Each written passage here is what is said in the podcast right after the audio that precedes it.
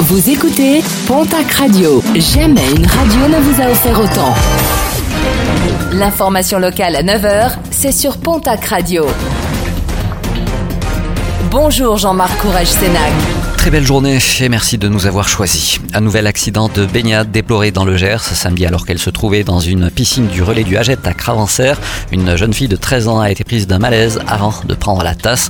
Consciente à l'arrivée des pompiers, elle a toutefois dû être médicalisée avant d'être évacuée vers l'hôpital Purpan de Toulouse. À Pau, la conductrice qui mercredi avait renversé et écrasé un enfant de 3 ans non loin de l'école Marancy a été mise en examen pour homicide involontaire. Libérée et placée sous contrôle judiciaire, elle a expliqué aux enquêteurs n'avoir rien vu, mais a stoppé sa voiture après avoir entendu un cri. Des analyses techniques vont désormais être menées pour déterminer les circonstances précises de ce drame.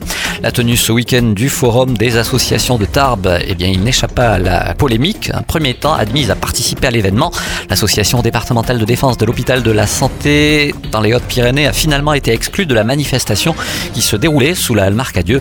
Une association qui, pour protester, s'est finalement installée dans deux bars situés non loin des lieux. L'occasion de rappeler son opposition à la création hôpital commun à l'âne et à la fermeture des hôpitaux de Tarbes et de Lourdes.